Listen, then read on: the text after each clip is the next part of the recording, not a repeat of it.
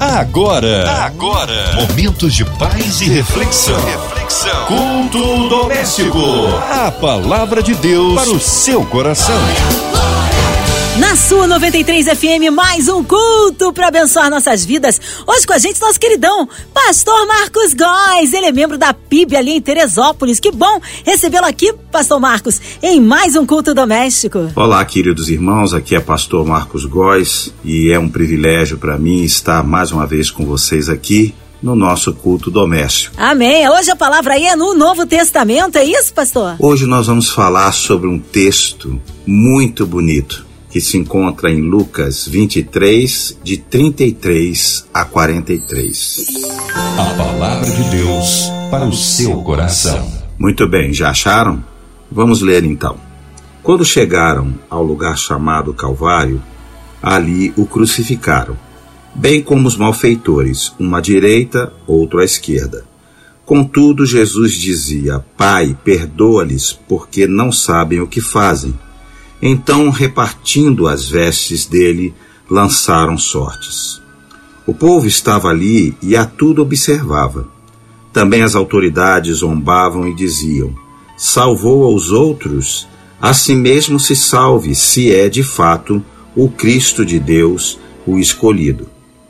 Igualmente os soldados os escarneciam e, aproximando-se, trouxeram-lhe vinagre, dizendo: se tu és o rei dos judeus, salva-te a ti mesmo. Também sobre ele estava a epígrafe, em letras gregas, romanas e hebraica. Este é o rei dos judeus. Um dos malfeitores crucificados blasfemava contra ele, dizendo: Não és tu o Cristo? Salva-te a ti mesmo e a nós também.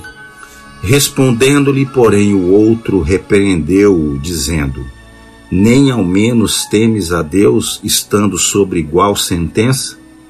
Nós, na verdade, com justiça, porque recebemos o castigo que os nossos atos merecem. Mas este nenhum mal fez. E acrescentou: Jesus, lembra-te de mim quando vieres no teu reino. Jesus lhe respondeu: em verdade te digo que hoje estarás comigo no paraíso. O texto da crucificação é sucinto. Lucas provavelmente presumiu o conhecimento dos fatos. Os quatro evangelhos mencionam a crucificação de duas pessoas com Jesus. Lucas as chama de malfeitores. Marcos fala em ladrões. Ambos, em débito com a lei, são condenados. O texto não cita motivos. Há exegetas que qualificam os dois de zelotas, partidários de um grupo revolucionário que visou a libertação de Israel do domínio romano. No versículo 33, a execução acontece no Calvário. O lugar é perto de Jerusalém. O nome caracteriza sofrimento. Um dito brasileiro: Este é o meu Calvário lembrando o que lá sucedeu, diz do profundo sofrimento da pessoa. De acordo com o costume, a pessoa ao ser crucificada era despida e seu corpo ficava exposto às intempéries. No versículo 34, no contexto do sofrimento próprio e dos companheiros ao seu lado, Jesus intercede pelos causadores da dor, confirmando o que ensinou e viveu. Suas roupas são presas dos executores da sentença. A sorte é lançada para definir os seus novos donos. Versículo 35. Qual é a atitude do povo? Não sabemos ao certo. Lucas diz que o povo presente a tudo observava.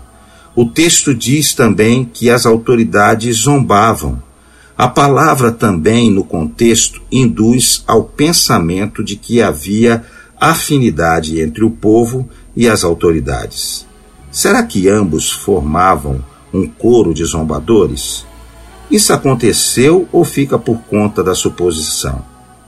A manifestação a si mesmo se salve caracteriza a decepção e, ao mesmo tempo, o deboche dos que se sentiam frustrados em sua esperança de encontrar-se com o Messias. Versículo 36 e 37, os soldados assumem a postura das autoridades. Eles pertencem ao exército romano, que recrutava homens entre as mais diversas nações sob o seu domínio. Não conhecemos a nacionalidade dos soldados. Seguramente não foram judeus, pois esses detestavam o jugo romano e consideravam os judeus coniventes com o inimigo, como impuros. Os soldados viram em Jesus um rei estranho, um revolucionário, talvez até um coitado. Quem é afinal esse homem? Quem é esse homem que intercede junto a Deus pelos seus algozes? No versículo 38, no alto da cruz estava uma epígrafe identificando a crucificação do rei dos judeus. Com ela, Pilatos debochou dos judeus, pois de Jesus declarou: Nada contra ele se verificou digno de morte. Versículo 15. O título Rei dos Judeus tem a marca de zombaria e, ao mesmo tempo, é sinal do poder romano sobre os judeus subjugados. A titulação no alto da cruz foi um rude golpe para os judeus esperançosos da vinda de um rei secular. Versículos 39 a 43 o diálogo de Jesus com os malfeitores é matéria exclusiva de Lucas. O evangelista anuncia que Jesus, sofredor inocente, ratifica sua missão de Salvador. Lucas 2:11. O que Isaías anunciou do servo de Deus levou sobre si o pecado de muitos e pelos transgressores intercedeu. Isaías 53:12. Jesus cumpre com sua paixão e morte na cruz. O teólogo K. H. Hengstroff conta que, segundo relatos antigos, pessoas presentes às execuções falavam com os condenados e que, executadas mais pessoas, elas conversavam entre si. O diálogo, portanto, não é novidade. Inédito é o seu conteúdo. O primeiro malfeitor ficou irredutível manteve sua intransigência. Ligou-se aos que zombavam de Jesus. Manifestou sua decepção e o seu desprezo. O segundo malfeitor assume postura diferente. Reconhece que chegou ao fundo do poço. Tudo está acabado. Sofre castigo merecido. Mas aí, ao seu lado, há um homem diferente. Ele recrimina seu companheiro de jornada nem ao menos temes a Deus, estando sob a mesma sentença?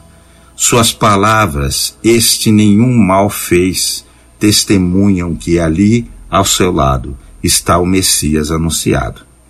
O seu pedido a Jesus, lembra-te de mim quando vieres no teu reino, confessa seu arrependimento e sua fé. Jesus confirma sua esperança anunciando-lhe: Hoje estarás comigo no paraíso. O malfeitor e o primeiro pecador arrependido, que, como de Atílio em Romanos 1,17, foi justificado pela fé e viverá pela fé. Ele creu em Jesus, Cordeiro de Deus, o Messias, que havia de vir para salvar o que estava perdido e condenado e que abriu a entrada para o reino de Deus. A palavra hoje provocou bastante debate. Associam-me aos exegetas, que tomam o hoje como algo que está acontecendo. Isso evita que se pense em Jesus, Senhor, Rei, Salvador, como grandeza futura. O hoje, em seu contexto, diz que Jesus é o Rei, é o Salvador, é o Senhor em ação também na paixão da cruz. O hoje tem o sentido do agora, do já, do tempo de redenção. O texto é um relatório para provar a historicidade da crucificação. Lucas é evangelista e quer testemunhar o evangelho. Ele toma a crucificação, fato conhecido nas comunidades, como motivação para a sua pregação, para anunciar o Cristo de Deus. Lucas testemunha que Jesus também, em sua paixão, ou melhor, exatamente em sua paixão, revelou-se o Rei, o Salvador. Ao falar no local da crucificação e ao citar diversas pessoas presentes, autoridades, soldados, povo, malfeitores, Lucas contextualiza o acontecimento, mostra o ambiente e o contexto da ocorrência. O ato foi público e assistido por muita gente. A tarefa de narrar o contexto da comunidade continua também hoje. Vale considerar a formação diferente dos membros, suas profissões, seus objetivos, sua situação social. O Evangelho é a mensagem para todos, mas o contexto de sua vivência é diferente. Para todos vale chamado e envio. Lucas vê a Jesus em sua paixão como mártir o inocente sofre, vence a distância que há entre ele e os malfeitores. Um permanece de coração endurecido e o outro se arrepende. O encontro não é único, não é casual.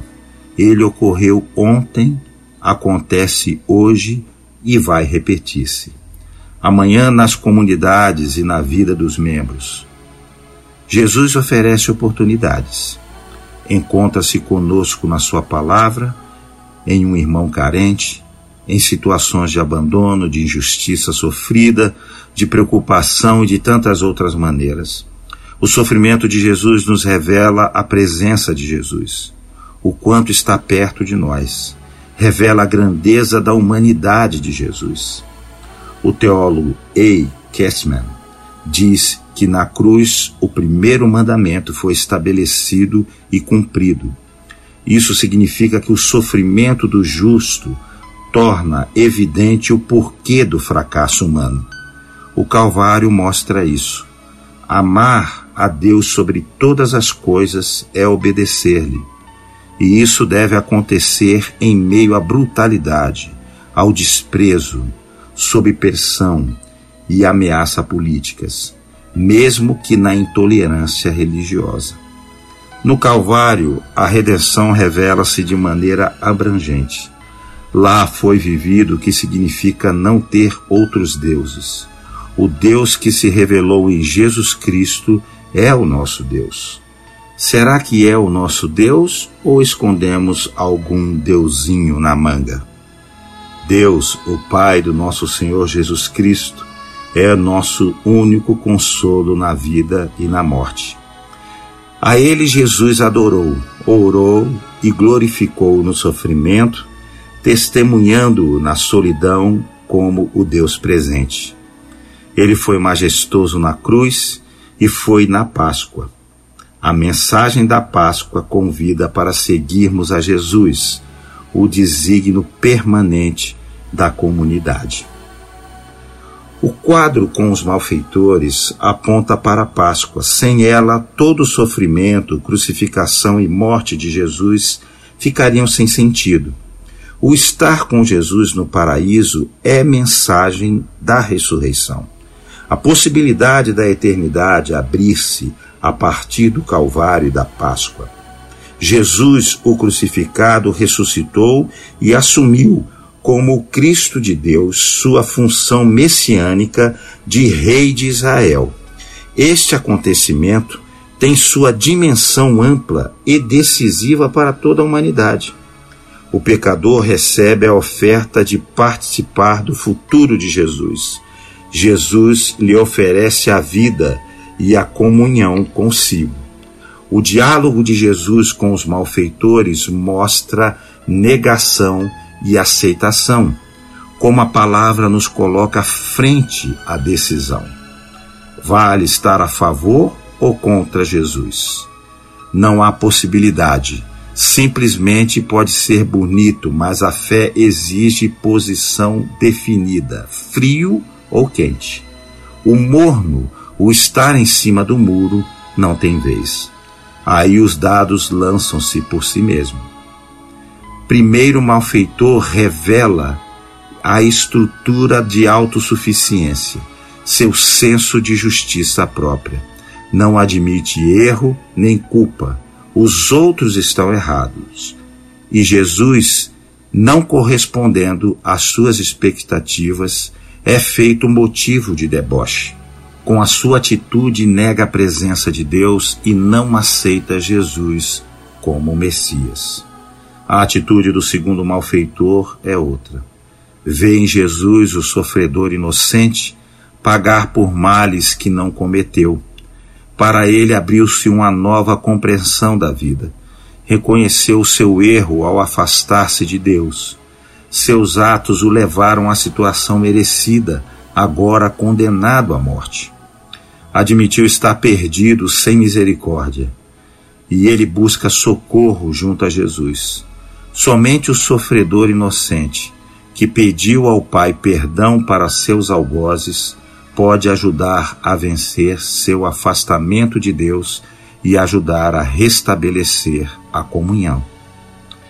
Jesus resiste às tentações, não foge da raia, não busca alívio para si, carrega o fardo e morre como servo de Deus.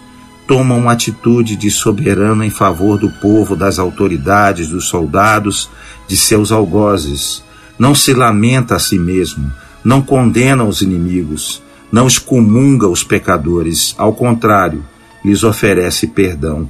Aceita-os em sua misericórdia e em seu favor leva pecadores ao arrependimento. Em sua obediência ao plano de salvação de Deus, sofre, morre e, antes pedindo perdão para os pecadores, revela-se o Cristo de Deus.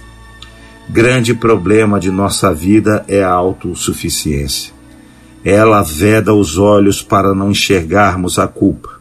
Rechaça o convite para a comunhão. O exemplo dos malfeitores nos coloca as duas atitudes diferentes. Uma mostra o homem de coração endurecido, a outra aponta o homem arrependido. O primeiro, em sua autossuficiência, ficou preso ao círculo vicioso de seus pecados. O segundo, entregando-se a Jesus, rompeu o círculo vicioso graças ao arrependimento.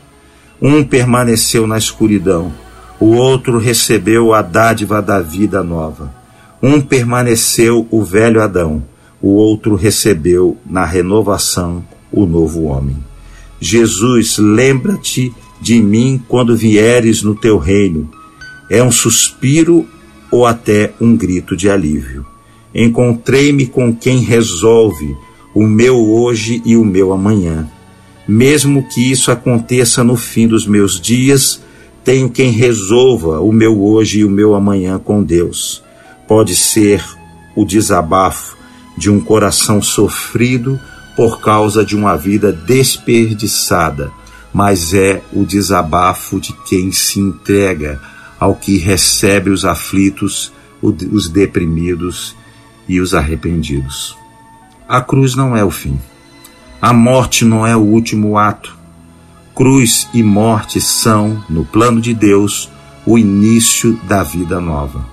São a passagem para a vida na ressurreição. Abrem-se duas linhas marcantes na primeira, recebemos a oportunidade da renovação para a nova vida. O convite de mudança possibilita a transformação de uma vida desperdiçada em uma vida útil no reino de Deus. É a liberação de uma vida egoísta para uma vida de fé e, e serviço em favor do próximo. A segunda linha oferece a vida após a morte. O sofrimento, morte e ressurreição do Rei Jesus abrem a porta para a entrada no reino de Deus. É a oferta da vida eterna, da entrada na casa paterna. É a vida em comunhão com Jesus. Ela tem a dimensão da vida renovada do aqui e agora, com a dimensão do amanhã na casa do Pai, para onde Jesus nos antecedeu para preparar lugar. A vida nova não aceita quaisquer rixas, miudeiras com vizinhos, rejeita o ganha-pão com trapaças, luta com arrogância, com ganância, não aceita a corrupção de pessoas. Sabemos que tudo isso acontece ao nosso redor. A nós é feita a pergunta: até que ponto participamos dessas manobras? O jogo desonesto e sujo é a maneira moderna de zombar de Jesus. Não temos razões para achar os homens de ontem piores. Hoje, a exploração do próximo e o manuseio da corrupção podem acontecer de maneira mais refinada, menos brutal, talvez em seus métodos, porém, em seus efeitos, tem o mesmo resultado negativo e cruel. Porventura, o sangue contaminado por descuido ou por irresponsabilidade, matando dezenas de homofílicos, é menos grave? O desvio de recursos da Previdência ou da saúde pública ou de tantos outros setores da vida pública é menos desumano e menos prejudicial aos aposentados, aos doentes e à verdade na vida pública? as vantagens poupudas dos maiorais do poder público e o estrangulamento do salário dos trabalhadores não são uma injustiça vergonhosa? A destruição de famílias pelas bombas de uma guerra de rancor é hoje menos terrível do que ontem? Essa barbaridade toda crucifica e zomba de Jesus. A humanidade representada pelas autoridades, soldados, malfeitores e o povo comete a barbaridade da crucificação. O seu alcance é incalculável. Poderíamos esperar que o mundo, no momento em que a cruz foi fincada na terra, possa acabar. Nada disso aconteceu. Pelo contrário, Jesus intercedeu pelos pecadores pela nossa maneira de pensar ou de agir, Jesus deveria retirar a sua oferta de salvação e condenar os homens. Jesus não faz isso. Ele se colocou ao lado dos sofredores e assume as dores dos que sofrem. Pede perdão ao Pai para os causadores do sofrimento. O culpado deveria pedir perdão pelo mal causado, mas aqui o inocente intercede pelos culpados tudo parece estar de cabeça para baixo. O que é loucura para uns, escândalos para outros, para nós é a salvação. O Calvário põe todo o pecado da humanidade, o de ontem e o de hoje, a descoberto. Por isso deveríamos orar assim: Senhor Deus, nem a vida nem a morte podem separar os que vivem em comunhão com Jesus Cristo, teu Filho amado. Ajuda-nos a vencer o pecado e a morte com o teu amor e com a tua vida, para que o nosso tempo passageiro consuma-se na tua eternidade. Nesta vida, fortalece a nossa esperança para a vinda do teu dia, em que o teu sol brilhará para sempre e estaremos contigo na casa paterna. Aleluia! Palavra abençoada para as nossas vidas, fomos ricamente alimentados. É, e nesta hora queremos unir a nossa fé à sua. Já já o pastor Marcos Góes em oração, incluindo você e toda a sua família no hospital, numa clínica, você que está aí com o coração enlutado, uma clínica de recuperação no hospital, encarcerado.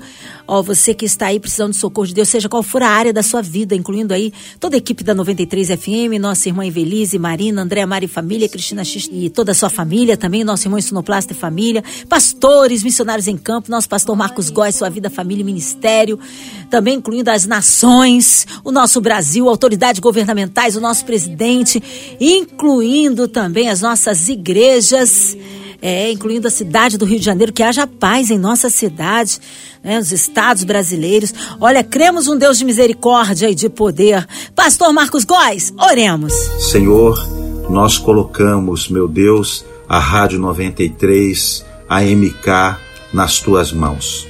E te pedimos que tu abençoe, Senhor, todos aqueles que estão acamados nos hospitais, todos aqueles que nesse momento estão passando por dificuldades terríveis, e que o teu sacrifício, o teu sangue seja derramado mais uma vez sobre eles, para que eles possam receber a tua bênção, a tua cura e a tua paz. Obrigado pela oportunidade de compartilharmos a tua palavra aqui na Rádio 93 e a todos os ouvintes deem a tua bênção e a tua graça.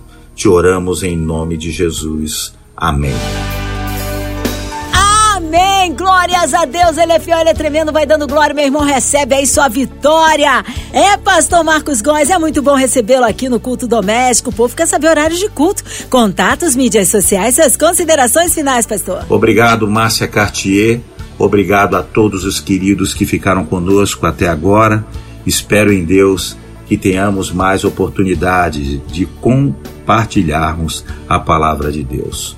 Peço que você, se quiser, me siga no Instagram, Marcos Góes Off, e também no meu canal de YouTube e nas outras plataformas também de streams. Muito obrigado, Deus abençoe, um abraço, um abraço, Márcia. Deus abençoe. Amém. Obrigado, carinho, a palavra e a presença. Fica aqui meu abraço a todos da PIB em Teresópolis e seja breve retorno nosso pastor Marcos Góes aqui no Culto Doméstico. E você, ouvinte amado, continue aqui. Tem mais palavra de vida para o seu coração. Vai lembrar. De segunda a sexta, na São 93, você ouve o Culto Doméstico e também podcast nas plataformas digitais. Ouça e compartilha. Você ouviu? Você ouviu? Momentos de paz e reflexão. reflexão. Culto doméstico. A palavra de Deus para o seu coração.